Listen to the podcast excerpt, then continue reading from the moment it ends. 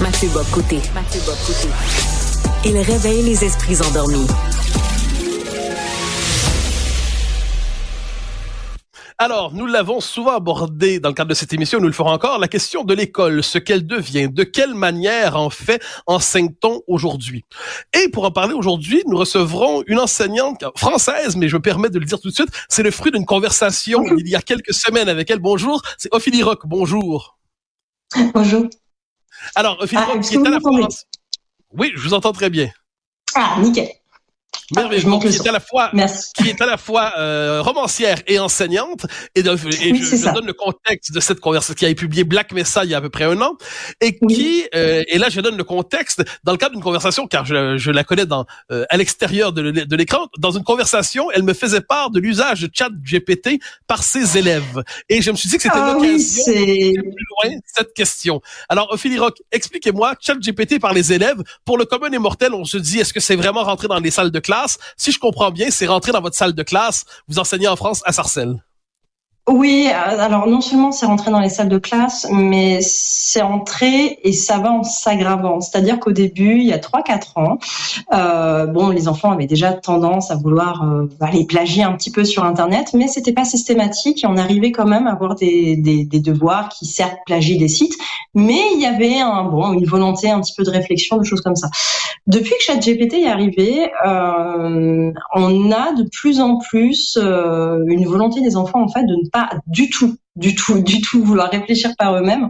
Et c'est quelque chose qui touche aussi bien les collégiens euh, que les lycéens. Et, je pense que le fait que ça touche aussi bien les collégiens que les lycéens euh, prouve qu'on est quand même passé dans une génération qui est quand même complètement différente de la nôtre, c'est-à-dire ou même différente il y a 5-6 ans. Euh, maintenant, il y a une vraie volonté, alors même que ChatGPT est quelque chose qui est souvent peu performant, d'un enfant de dire je ne ferai pas le travail, je laisse la machine le faire à ma place. Et ce qui est un petit peu embêtant, c'est que finalement, l'usage de ChatGPT, euh, bah, quand vous demandez simplement euh, pour faire un exposé, de demander des, des informations, pourquoi pas C'est pas bon, mais c'est pas encore complètement aberrant. Le souci, c'est que maintenant, quand vous avez des lycéens, on n'arrive plus à leur faire faire des commentaires composés parce que en fait, bah, il n'y a aucune volonté d'approfondissement. Et, à mon sens, Chat- ChatGPT euh, est problématique là-dessus en fait. Alors, donnez-nous simplement des enfants, repères euh, pour les Québécois. Les collégiens et lycéens, c'est à peu près quel âge? Oui, alors le collège, c'est des enfants qui ont entre 10 et, et, et 14-15 ans, et le lycée, euh, c'est à partir de 15 ans à 18, euh, 19 ans en fait. Et euh, Alors, on a de plus donc- en plus de...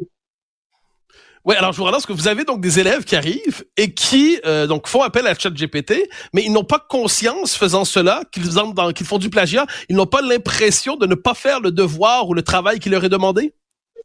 Euh, en fait, je pense même pas parce que moi j'ai déjà eu, par exemple, bah, il y, a, deux semaines, un, élève euh, qui d'habitude fait des choses qui sont plutôt pas mal quand il le fait en classe par lui-même et qui là me, me, me sort un- une rédaction. C'est-à-dire que ChatGPT c'est aussi bien pour répondre à des questions que pour faire une rédaction, que pour essayer de faire un plan. Enfin, c'est vraiment toutes les matières confondues et, peu importe euh, finalement ce qu'on leur demande de faire, il y a cette tentative de, toute façon de, passer outre. Et, et comme c'est, si vous voulez, c'est quelque chose de légal dans, dans leur tête, ben pour eux, ils voyaient pas trop où est le problème. En fait, ça existe, donc il faut l'utiliser. Et à la limite, il serait bien bête de pas l'utiliser. Euh, donc, on a de plus en plus en fait des enfants qui, quand ils se font cramer, parce qu'ils se font souvent prendre, hein, je veux dire, c'est, ça se voit que c'est une machine qui fait.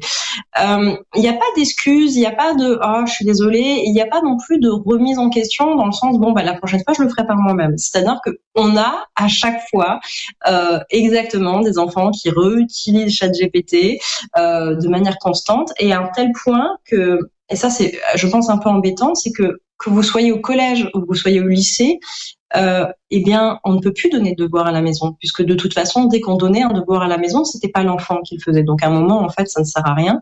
Et ça, c'est vraiment problématique, c'est qu'on ne puisse plus faire confiance à l'élève. C'est-à-dire qu'on ne, un devoir à la maison égale plagiat. Donc, à un moment, pour les apprentissages sur le long terme, c'est compliqué quand finalement, moi, je me souviens à mon époque, on faisait euh, un commentaire de texte, ben, on le faisait à la maison, on se trompait une fois, deux fois, trois fois, et puis au bout d'un moment, on apprenait. Là, il n'y a plus de travail à la maison. Or, le travail à la maison, ben, c'est le travail de l'apprentissage finalement. Donc, le fait qu'il n'y en ait plus du tout, euh, de travail à la maison, c'est-à-dire que l'école, non seulement doit en plus souvent gérer euh, les cadres d'éducation qui n'est pas le nôtre, mais en plus on doit faire à la fois le travail en classe et le travail à, la maison. Et, tout ça avec des, temps euh, qui sont exactement les mêmes. Donc en fait, on, on, se retrouve de plus en plus face à une situation où on ne sait plus trop comment faire en fait. C'est-à-dire que le temps nous est vraiment compté pour le coup. Et, et, le rythme d'adoption de, de ChatGPT, ce que je devine, c'est arrivé. Euh, le commun est mortel, les gens de mon âge, donc ça comme ça, euh, savent que c'est, on, sait que ça existe, euh, on sait que ça va finir par travailler la société, mais on n'a pas nécessairement pris conscience de l'ampleur du phénomène. Et si je comprends bien vous entendre, c'est c'est très présent dans les classes. Vous me parlez pas d'exception ici, vous ne me parlez pas de quelques cas.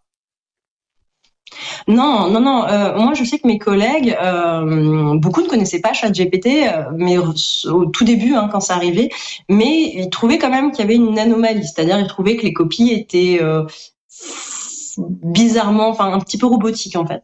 Et, et donc en fait, donc j'ai montré à certains de mes collègues en effet euh, bah, comment on faisait ChatGPT. Donc en fait, ils sont partagés au début entre l'émerveillement et puis la, la, frayeur parce que la première fois, c'est très drôle de regarder euh, ChatGPT euh, faire quelque chose parce que c'est c'est il y a quelque chose de quasiment magique, c'est c'est quasiment de la de la mystique en fait. Euh, mais euh, les enfants, non seulement ont compris tout de suite que ChatGPT allait pouvoir leur être utile dans leur tête et et ceci, que vous ayez de la sixième, c'est-à-dire 9 ans, c'est tôt 9 ans pour déjà faire confiance à une machine. Et à l'inverse de l'adulte, euh, il y a une volonté en fait de dire à quoi ça sert d'apprendre? Bon, ça, ça faisait déjà quelques années qu'il se posait la question visiblement. Mais là, c'est à quoi ça sert de penser par soi-même, puisque au fond, ce qui faisait la caractéristique de, de, de l'humain, c'est-à-dire bah, tenter d'apporter une réponse par soi-même, n'est plus du tout, mais alors plus du tout finalement euh, une préoccupation. Quand on essaie de discuter avec eux en disant écoute, tu vois bien, c'est pas terrible, je comprends pas pourquoi tu fais ça, et à chaque fois tu te fais prendre. Euh, il y a un côté où on vous dit mais vous êtes un dinosaure. ChatGPT, vous savez, vous avez bien vu Madame euh, dans les illustrateurs, bientôt ils auront plus de métier, bientôt vous-même vous aurez plus de métier, ce sera une machine qui fera court. C'est-à-dire que je pense aussi que ça prouve un désenchantement.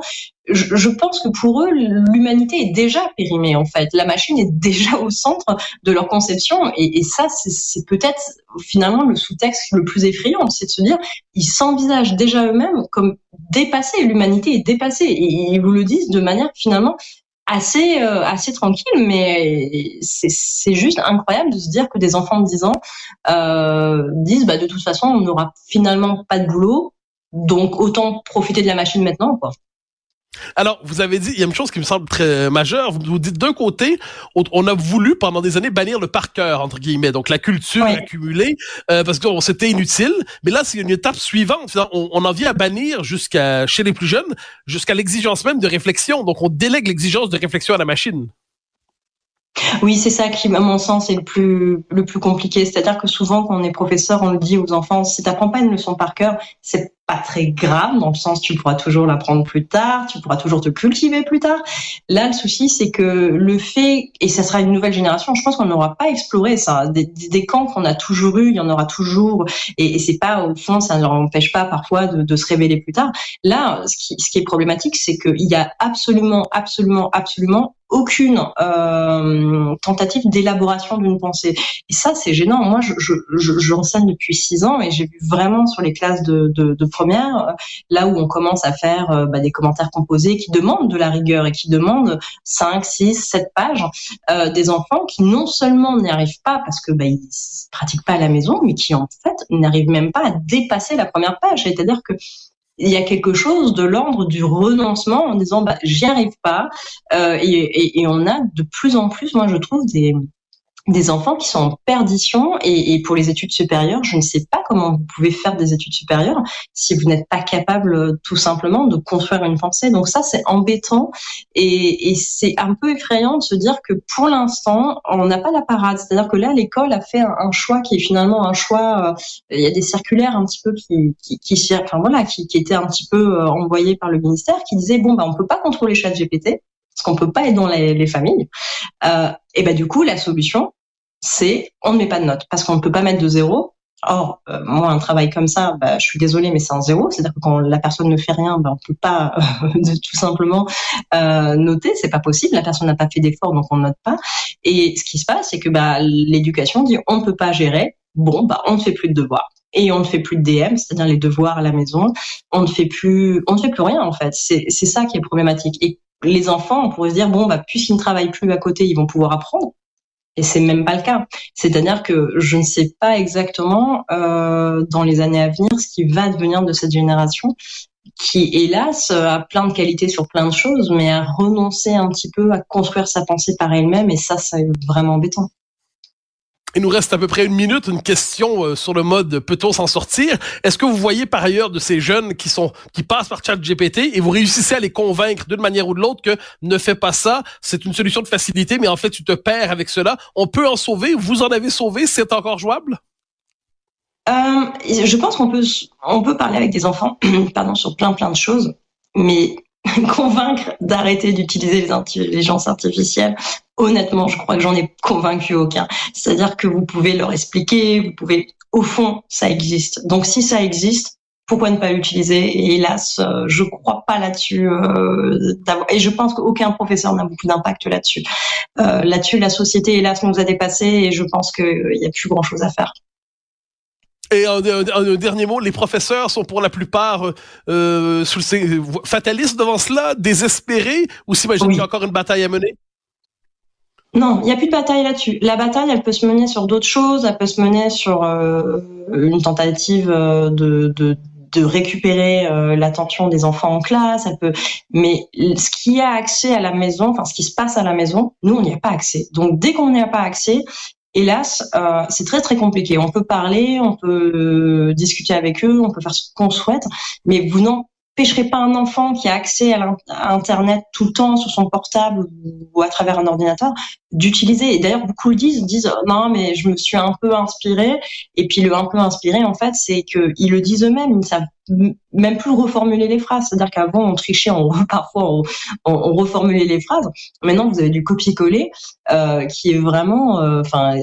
et en disant oui mais pourquoi j'aurais pris le temps de reformuler? Au fond euh, c'était comme ça c'était comme ça c'est la machine elle est elle est forcément à la raison, la machine. Et ça, c'est quelque chose qui est assez incroyable de voir qu'on n'arrive pas à leur dire que la machine, elle a pas raison et que la machine, elle sait pas raisonner, en fait, que c'est juste quelque chose qui recrache les choses. Donc, bon, moi, je, pense que mes collègues sont un peu comme moi, c'est-à-dire que on, essaie de faire au mieux, mais pour l'instant, peut-être qu'un jour on trouvera une solution, mais pour l'instant, je crois qu'elle n'est pas encore trouvée et que l'éducation nationale elle-même ne sait plus comment réagir face à ça. Alors, Ophélie Rock, sur ces paroles inquiètes, je vous remercie pour votre passage à Cube Radio. Je rappelle le titre de votre roman, Black Mesa. Merci infiniment. Oui, oui, oui, n'hésitez pas à lire. Merci.